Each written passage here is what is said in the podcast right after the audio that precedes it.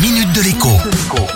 Bonjour à tous. On le sait désormais, les voyages en avion et les séjours tout compris à l'étranger vont rester des souvenirs pour la plupart d'entre nous, au moins pendant quelques temps. Le secteur du tourisme et du transport aérien souffre en effet terriblement de la crise. Et quand ils pourront enfin redémarrer, eh bien, il y aura beaucoup, beaucoup de compagnies et de voyagistes qui auront fait faillite entre temps. Conséquence, les billets d'avion à 20 euros ou les semaines all-inclusive à 300 euros, eh bien, c'est peut-être de l'histoire ancienne.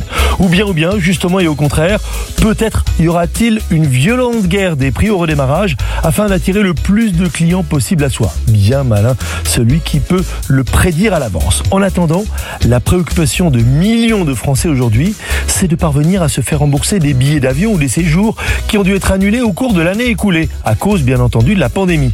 Alors soyons clairs, si vous êtes dans ce cas, vous risquez réellement de ne jamais revoir votre argent.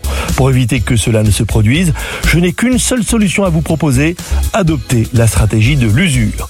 D'abord, assurez-vous bien que votre dossier de demande de remboursement a été déposé entre les bonnes mains et est complet. Si vous n'avez pas reçu de confirmation écrite, réclamez-en une. La plupart du temps, c'est un message automatique qui vous sera envoyé. Ensuite, eh bien ensuite, relancez. Tant que vous n'avez pas été remboursé, interrogez la compagnie ou le voyagiste par chat ou par mail, au moins une fois par semaine ou en tout cas tous les 15 jours.